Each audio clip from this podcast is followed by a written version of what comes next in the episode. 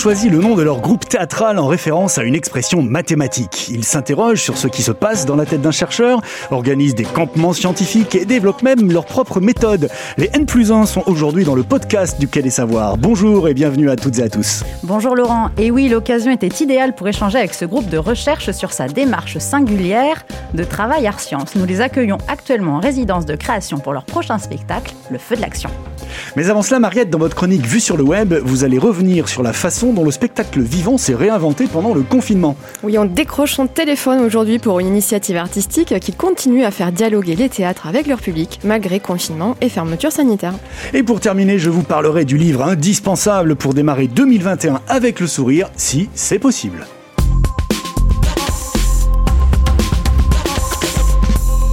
Vu sur le web, ou plutôt entendu par téléphone, aujourd'hui Mariette, une initiative originale, celle des consultations poétiques. On écoute un extrait de celle du théâtre de la ville de Paris. Allô? Oui, allô, bonjour. Bonjour. Je viens à vous pour une consultation poétique. Ah, super, attendez, alors je me, je me prépare. Ah, préparez-vous, prenez votre temps. Ah oui, vous êtes inscrit pour une consultation poétique avec le théâtre de la Depuis quasiment plus d'un an, les confinements sanitaires et les fermetures qui en découlent impactent le fonctionnement et la raison d'être des établissements culturels, notamment les théâtres. Lieu de vie, de rencontre, de dialogue entre spectatrices et spectateurs, l'échange est interrompu par cette absence du public face à la scène. Mais show must go on. Les théâtres, comme nombre de leurs confrères et consorts de la culture, donc, se sont adaptés à la situation et ont innové pour maintenir le lien avec leur public depuis chez eux, malgré ces fermetures et confinements. Et notamment grâce au téléphone. Non pas pour visionner des représentations en Facebook Live ou chatter ou tweeter via des applications de réseaux sociaux. Non, un simple appel téléphonique pour se rencontrer à l'autre bout du combiné. Ainsi, le théâtre de la ville de Paris a lancé au mois de mars 2020 donc ses consultations poétiques hein, par téléphone, hein, une adaptation de leur format face public qui existe lui depuis 2004 hein, et qui se tenait euh, euh, hors les murs, dans des cafés, des centres commerciaux, des bibliothèques, afin de, je cite, donner un poids nouveau aux mots pour permettre un voyage immobile et partagé entre deux personnes au bout du fil. Un beau programme. hein.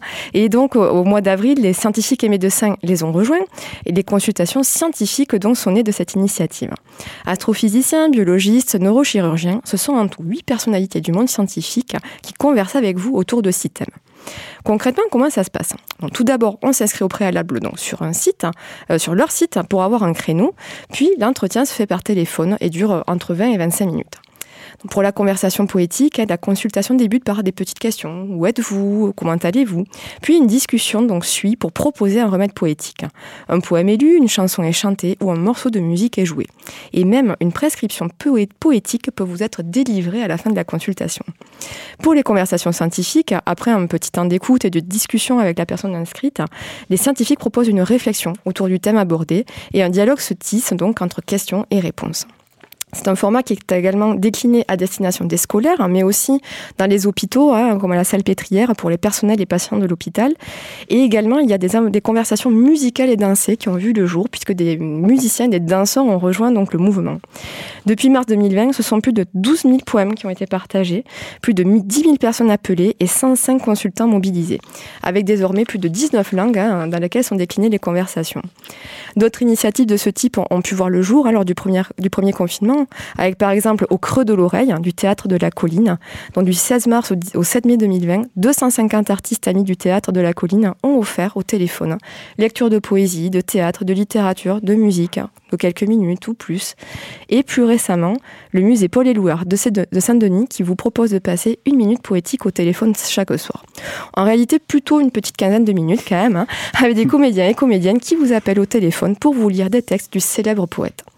J'espère que ça vous a donné envie de tester tout ça. hein. Et puis, vu qu'on est plutôt disponible en ce moment après 18h, moi en tout cas, je vais vite réserver un créneau pour profiter aussi de ce petit moment de poésie au bout du fil. Merci Mariette et, et tous les, les contacts seront indiqués sur le site web du Quai des Savoirs. De la logique, de la poésie, des mathématiques, des neurosciences, de la participation citoyenne, une bonne dose d'humour absurde et même un zeste de surréalisme. Voilà une des nombreuses recettes du groupe N plus 1. Pour mieux les connaître, Marina, vous avez invité Michael Chouquet, vous êtes acteur, auteur et metteur en scène et vous avez participé à la naissance du groupe des N plus 1 au sein de la compagnie des ateliers du spectacle. Bonjour Michael. Bonjour Laurent. Balthazar Daninos, vous êtes metteur en scène et comédien et vous avez également participé à la création du groupe des N plus 1. Vous intervenez dans tous les projets de la compagnie et vous avez notamment coordonné la construction d'un campement scientifique. Bonjour Balthazar. Bonjour. Bonjour à tous les deux. Alors, est-ce que vous êtes reconnu dans cette recette improvisée pour vous présenter aujourd'hui? Oui, très bien, très bien. Il manque peut-être la, il manque l'ingrédient. Alors, ce serait le, qui manquerait, serait quoi Le territoire, la, la situation territoriale. Ouais. Uh-huh. On y reviendra peut-être après. Alors, la compagnie des ateliers du spectacle, c'est tout un univers bien particulier, souvent décalé, que vous avez constitué. Et parmi les formats qui vous ont largement positionné sur ce créneau art science, ce sont les impromptus scientifiques. Alors, ce que je vous propose, c'est d'entrer dans le vif du sujet en écoutant un court extrait dans lequel vous, Balthazar, échangez avec David Robb, qui est chargé de recherche à l'INSERM il est question d'un sujet très sérieux, la maladie de Parkinson, mais il est également question de récompense et de noisettes. Écoutons. Alors David, je vais te poser une question. Et si tu réussis à y répondre au bout de 25 secondes, ni trop avant, ni trop après, tu obtiens une récompense, une noisette. Génial. J'adore les noisettes et une fin d'écureuil. Peux-tu nous expliquer ton sujet de recherche en termes scientifiques? En 25 secondes. Ok. Ben, je m'intéresse euh, au striatum, une région de notre cerveau qui dysfonctionne dans la maladie de Parkinson. Et euh, notre équipe s'intéresse à tester l'hypothèse qu'il y a une compétition entre deux groupes de neurones qui détermine le coût de l'action.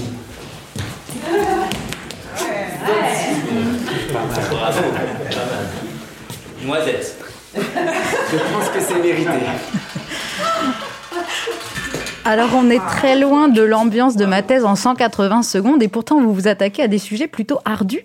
Est-ce que c'est ça un impromptu scientifique? Balthazar, tu veux... Euh, Enfin, en tout cas, on, s'attaque à des sujets ardus parce qu'on s'attaque à des chercheurs euh, ardus, disons, qui, qui, travaillent d'arrache-pied, en tout cas sur des sujets euh, complexes, forcément. Et donc, l'idée de l'impromptu scientifique, c'est de rendre sensible euh, à la fois cette recherche complexe, mais aussi euh, une façon de chercher, de se poser des questions, euh, un chercheur singulier, en fait, qui s'y prend aussi à sa façon. Et euh, voilà, c'est ça qu'on essaye de, de, de, mettre en scène et de, et de rendre sensible euh, dans les impromptus. Souvent, on dit qu'on. Pardon, je, je rebondissais sur ce que tu disais en, en, en disant que souvent on, on essaye de s'échapper du terme de vulgarisation scientifique qui euh, préside euh, souvent à, à, des actions euh, comme ça, art et sciences, euh, parce que des fois, tout simplement, c'est impossible. Euh, par exemple, quelqu'un qui travaille, un mathématicien avec lequel on a fait un impromptu sur les foncteurs polynomiaux et qui discute de sa recherche wow. avec à peu près. ardu. voilà. Les quoi? Les foncteurs polynomiaux? Voilà. Et, et, et, lui, il peut parler de ce qu'il fait à à peu près 10 personnes dans le monde qui peuvent le comprendre. Donc euh, autant dire que nous, euh, braves euh, citoyens, artistes, euh, on n'est pas prêts d'y comprendre quelque chose. Et donc c'est pas à cet endroit-là vraiment que ça se situe, mais plutôt comme tu le disais, Balthazar, rendre sensible. Voilà, rendre sensible. Et c'est autant cet individu, sa relation à la recherche, c'est d'essayer d'appréhender qu'est-ce que ça peut être un chercheur, une chercheuse qui s'intéresse à un sujet. C'est ça, c'est qu'en fait, en me baladant un peu sur votre site internet, j'ai vu que vous vous intéressiez effectivement à tout type de disciplines. Ça peut être la thermophysique, la technologie des biomasses, les réseaux neuronaux épileptiques, les maths, la psychologie et systèmes complexes. Toutes les disciplines, en fait, peuvent rentrer dans le, champ d'un impromptu scientifique. Tous scientifiques, alors les scientifiques de tout poil, comme vous les appelez, co comment, vous les, vous, comment vous les trouvez? Les scientifiques de tout poil. Comment vous les castez? Comment vous les castez? Alors, pour faire un petit, euh, une petite différenciation euh, dans le vocabulaire, euh, dans le vocable N plus 1, on, on dit les chercheurs scientifiques d'un côté et les chercheurs de tout poil d'un autre, qui, ah. qui vont justement les, les, différencier du fait qu'il y en a un qui est scientifique pour de bon et l'autre pas. Euh, mais il n'empêche que celui qui ne l'est pas peut par ailleurs être chercheur.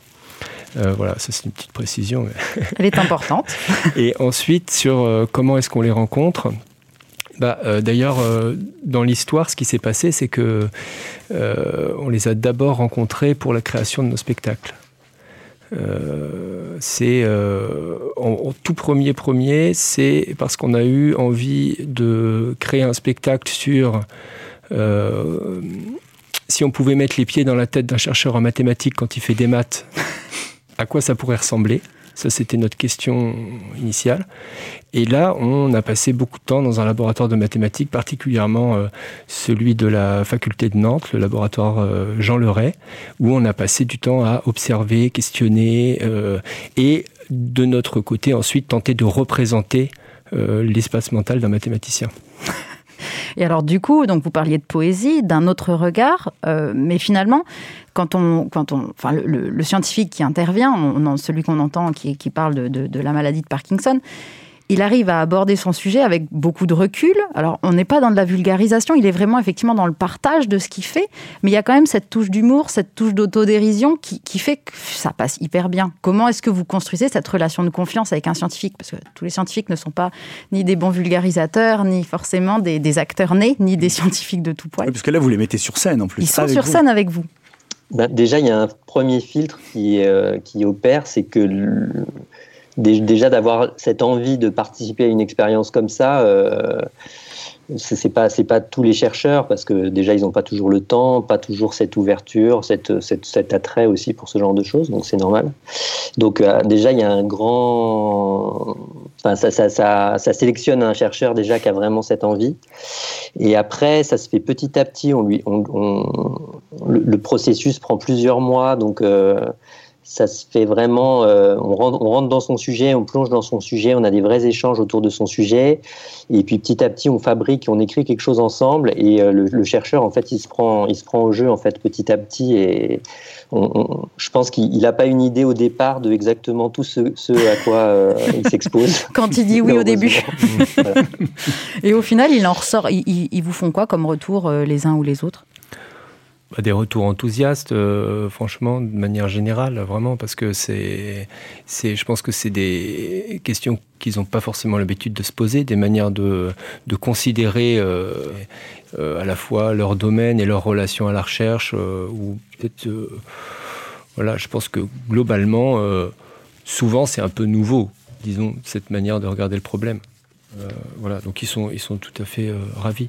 Et puis ce qui crée cette relation aussi, euh, comme je disais, c'est que souvent, c'est pas systématique parce que des fois c'est pas le cas, mais souvent c'est des gens qui ont participé avec nous à des créations et qui sont déjà donc du coup qui ont mis le pied, un premier pied dans des protocoles, euh, des jeux d'invention euh, participatifs qu'on fait, qu'on est allé faire par exemple dans leur labo où on a passé quelques jours et où on a invité tout un tas de chercheurs à inventer des trucs avec nous.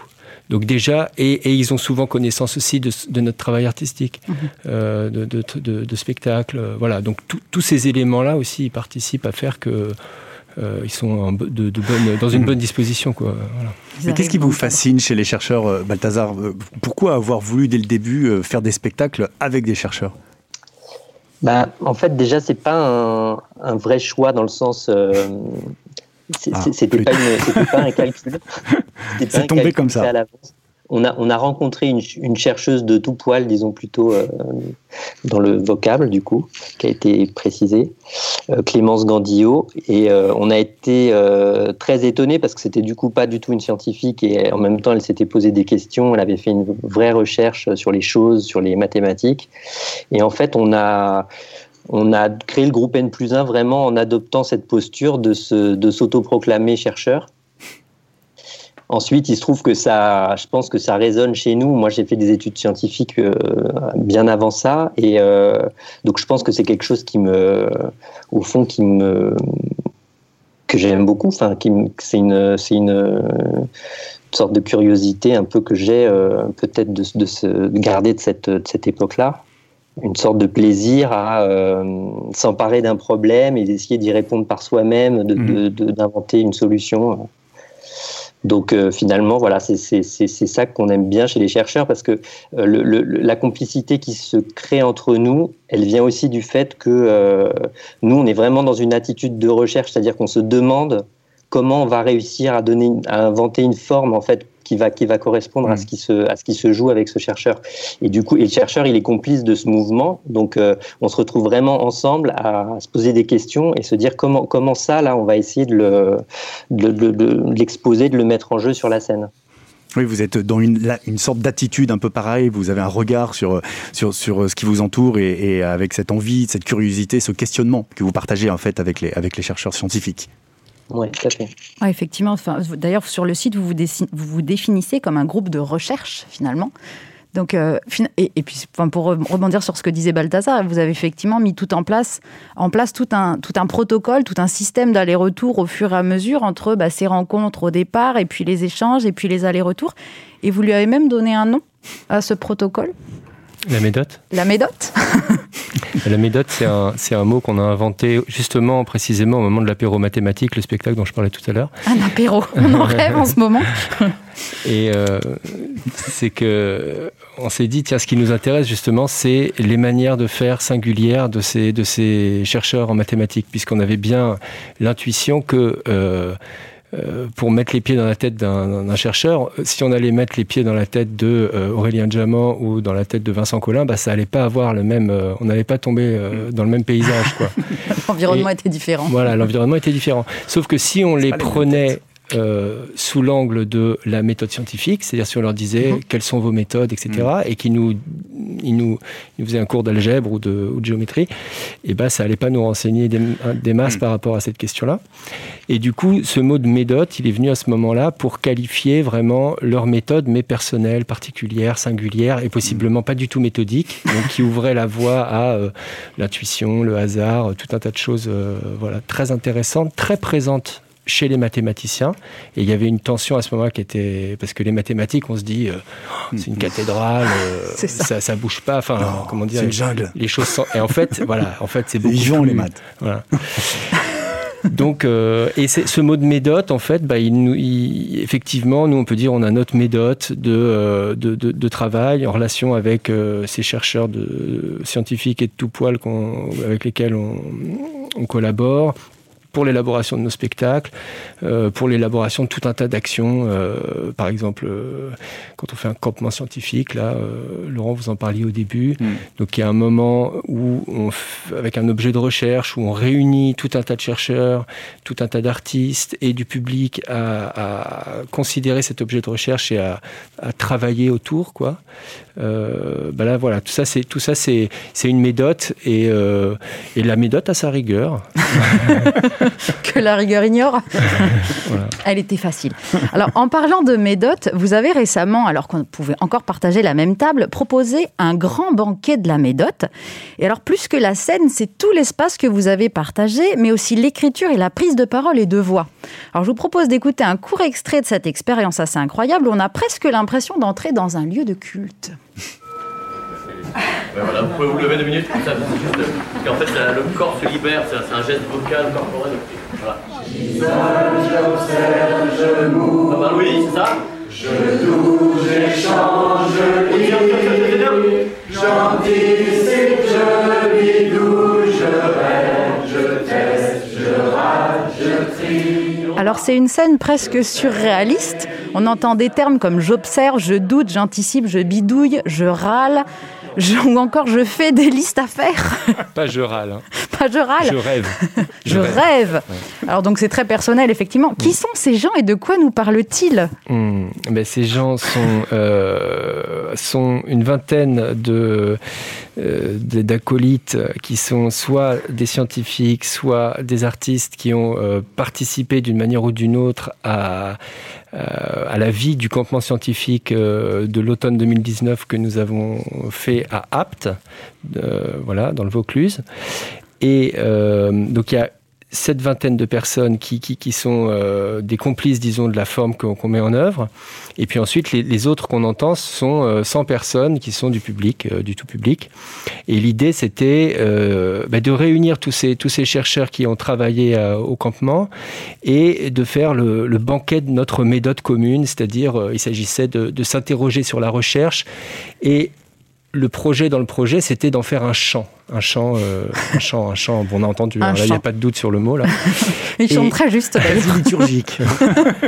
et pour ce chant, on a travaillé avec Marc Sologoub, qui est euh, un acteur, chanteur, chef de chœur, et euh, qui est alors peut-être le caractère euh, le caractère liturgique ça vient du fait que euh, Marc il vient d'une famille russe protestante et qu'il est très attaché à la musique populaire et que bah, finalement tout se recoupe et donc on a comme ça un son un peu traditionnel quoi qui se dégage.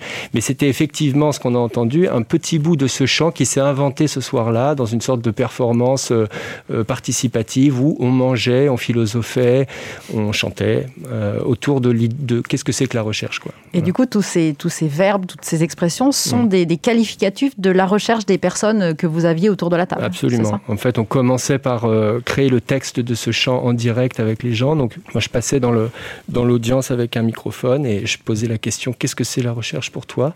Et quelqu'un disait bah, pour moi, c'est, euh, c'est faire des listes de choses à faire. Ou un autre me disait pour moi, c'est, je sais pas quoi. Écoutez Georges Brassens. Observer un phénomène. Écouter Georges Brassens, ça c'est Hugues, Hugues Potier, un physicien euh, quantique ah de Saclay. Voilà. C'est sa méthode à lui. Euh, voilà, Ce qui est étonnant, on pourrait on n'imagine pas que des physiciens euh, qui travaillent sur la supraconductivité écoutent Georges Brassens en bossant. Bah si. Bah oui, mais c'est ça qui est bien dans votre travail, c'est que vous montrez qu'il n'y a pas de séparation entre d'un côté la science, de l'autre côté la culture ou l'art. Ben on essaye, on essaye en tout cas d'être dans une réflexion transversale, effectivement, avec tout un tas de gens différents. Alors du coup, on parlait là de, de, ce banquet qui était un résultat du campement scientifique de APT. Euh, donc euh, dans, dans, la, dans la présentation, on parlait de la coordination de ce campement. Est-ce que c'est vous, Balthazar, qui avez coordonné ce, ce campement scientifique? En fait, vous, vous, partez en immersion totale sur un territoire? Qu'est-ce que c'est un, un, campement scientifique en fait? Alors un campement scientifique, c'est quelque chose qu'on a fait à plusieurs occasions et le principe, c'est d'inviter des, des chercheurs scientifiques, mais aussi des chercheurs artistes, à se retrouver sur un terrain pour mener des expériences, donc un peu comme un, un peu comme si on était en expédition scientifique et qu'à un moment donné, on se pose quelque part pour euh, réaliser euh, avec le public des expériences euh, qui vont donner lieu à des expériences spectaculaires, ludiques, ou et puis il y a aussi des spectacles, des vrais spectacles qui ont impliqué des chercheurs à un moment donné. Ces, ces impromptus scientifiques, puisque ces chercheurs qui viennent viennent aussi du coup raconter euh, leurs travaux de recherche. Donc voilà, c'est une sorte de festival un peu de, de formes et de choses euh, un peu étonnantes, hétéroclites, et autour de, autour de la recherche, avec à chaque fois un sujet de recherche quand même. On vient chercher autour de quelque chose. Donc là, ce campement, euh, c'était un campement autour de l'action. On est en train d'organiser un, futur campement qui sera sur le, autour du son. Voilà, donc à chaque fois, il y a un, objet de recherche. Comment vous définissez cet objet de recherche? C'est issu de. c'est des objets qui viennent les uns après les autres? C'est une réaction à l'actualité? C'est vos préoccupations euh, artistiques? Eh ben, euh, ça peut être nos préoccupations artistiques pour l'action, c'était vraiment ça, puisque nous, du coup, euh, avec le groupe N plus 1, on travaille sur cette notion d'action depuis euh, 4 ou 5 ans. Donc là, c'était vraiment ça le, point de départ, ça venait de nous. Et on a invité du coup des gens à, à venir travailler là-dessus. Euh, on a un, bah, par exemple Hugues Potier, ce, mhm. ce, ce, physicien, avec une poétesse marseillaise. Ils ont euh, emmené un groupe de spectateurs en expédition.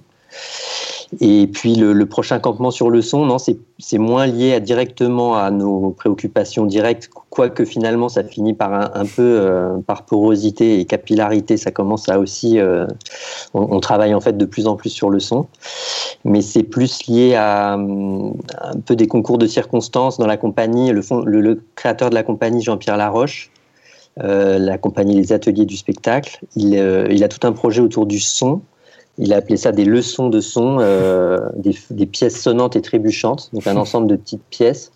Donc c'est un peu, euh, c'est un peu lui qui nous a donné cette impulsion de mhm. de partir dans cette voie. Et du coup, on va rencontrer des, scientifiques sur différents sujets autour, du, son. Mhm. Alors, ça, c'était le son. Euh, vous avez parlé de, partir en expédition, d'emmener les gens avec vous. Alors, on devait vous accueillir euh, à l'automne dernier, mais ce n'est que partie remise sur un projet qui s'appelle l'école du risque, qui est même plus un projet maintenant, qui est un spectacle. Euh, alors, vous invitez des amateurs dans une école que vous montez pour l'occasion. Qu'est-ce qu'on apprend dans une école de risque? Qui sont vos élèves? Des scientifiques encore? Non, pas forcément. Donc dans l'école, on apprend à prendre des risques, hein, comme son nom l'indique. Voilà. Avec Balthazar, nous ne sommes pas des formateurs, nous sommes des accompagnateurs. Et nous accueillons euh, pour deux journées danse, il faut le dire tout de suite. Euh, Tenez-vous prêt. Tenez-vous prêt, il faut. 12 personnes 12 amateurs, en fait, amatrices de, théâtre, hein, parce que voilà, euh, qui ont envie de se frotter à cette question et à leur rapport à cette question, à leur rapport au risque. Et on les invite, en fait, à, nous, on joue avec cette, euh, bah, cette ce principe euh, de l'école, cette structure de l'école, avec du coup sa partie théorique, sa partie pratique, les modules techniques, des TP, des TP, voilà. En plus, maintenant, il n'y a que les TP qui sont autorisés. C'est les TP, qui sont autorisés, donc voilà. Nous, on est très TP, hein, euh, voilà, on fait que des TP. Et euh, il y a un diplôme Vous soulevez des problèmes. mais ça, il y a un diplôme. faut pas le dire, mais il y a un diplôme à la ah, fin. Ah, ah. Et il y a surtout à la fin, parce que le diplômé est celui qui, euh, qui avec nous, à la fin du deuxième jour, euh, le soir, euh, participe quand même, enfin, est acteur, actrice du spectacle. Euh, que il nous, se met que carrément ensemble. En, position de risque. Voilà, là c'est le vrai risque en fait. Il est sur scène. Il est là quoi. Ouais. Sur le plateau. Ouais. Et quel genre de risque on apprend à prendre? Eh ben, on apprend à, on apprend par exemple à, à quand on prend un risque, il faut savoir, euh, il faut savoir adopter des postures et des contre-postures comme au yoga. Par exemple, il faut savoir euh, mettre les pieds dans le plat, mais il faut aussi savoir marcher sur des œufs. Donc ça, par exemple, on apprend ça, à prendre, des, à avoir, prendre la posture et la contre-posture et à jouer avec ces, ce couple de postures contraires. On apprend à raconter sa vie sous l'angle du risque. Bref, voilà. Beaucoup de TP, on a hâte. Bon, il faut que vous reveniez. Un grand merci à tous les deux. Alors, pour en savoir plus, rendez-vous sur le site web www.atelier au pluriel du spectacle.org où vous trouverez plein d'extraits des spectacles dont nous avons parlé et d'actu de la compagnie. Rendez-vous également, on l'espère, à l'automne prochain si les conditions sanitaires le permettent pour retrouver les N plus 1 en live au Quai des Savoirs.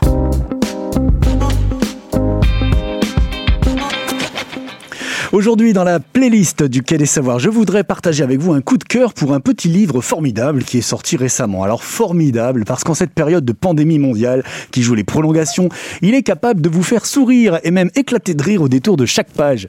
Cette potion magique des temps modernes, c'est le département des théories fumeuses, un recueil de dessins de presse du génial Tom Gold, illustrateur et cartooniste anglais. En français, on dirait auteur de bande dessinée. Alors le département des théories fumeuses, il faut imaginer un laboratoire de recherche dans lequel tous les scientifiques scientifiques auraient pété une pile, hein, autant le dire tout de suite, euh, en termes techniques, ou grillé leur fusible. C'est un département où on s'envoie des cartes de condoléances, du genre « mes tendres pensées pour votre théorie réfutée », où on travaille sur les téléphones intelligents, mais aussi sur les dessous de verre astucieux, ou sur les portes savants judicieux, ou encore un laboratoire où la responsable du labo débriefe ses chercheurs en ces termes « c'est très bien de faire des découvertes, de sauver les vies, d'améliorer le monde, Roger, mais vos travaux ne font aucun buzz sur les réseaux sociaux ». L'auteur, Tom Gold, est passé maître dans l'humour absurde. Et pour notre plus grand plaisir, il s'intéresse aussi aux sciences et aux technologies et à la manière dont sont produites et développées les connaissances.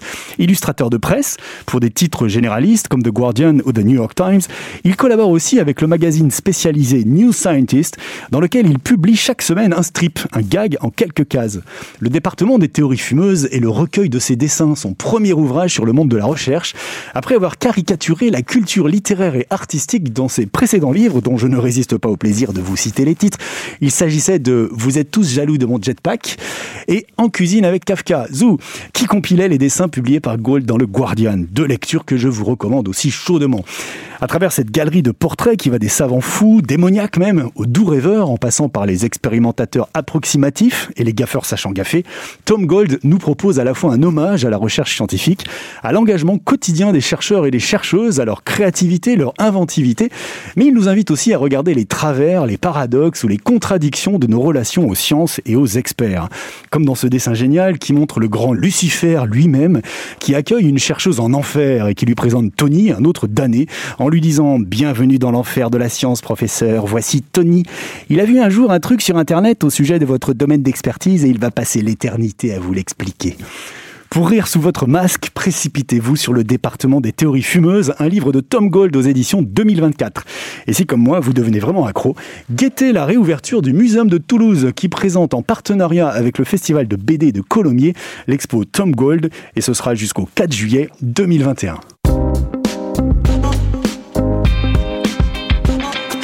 C'est ainsi que se termine cet épisode du podcast du Quai des Savoirs. Merci à nos deux invités, Michael Chouquet et Balthazar Daninos du groupe N 1. Merci à vous qui nous écoutez de plus en plus nombreux, nombreuses et continuez à faire connaître ce podcast autour de vous. À la prise de son aujourd'hui, Laurent Coudoul, une émission préparée et présentée par Marette Escalier, Marina Léonard et Laurent Chiquano. Réalisation Arnaud Maisonneuve. Prenez soin de vous et restez curieux. Ciao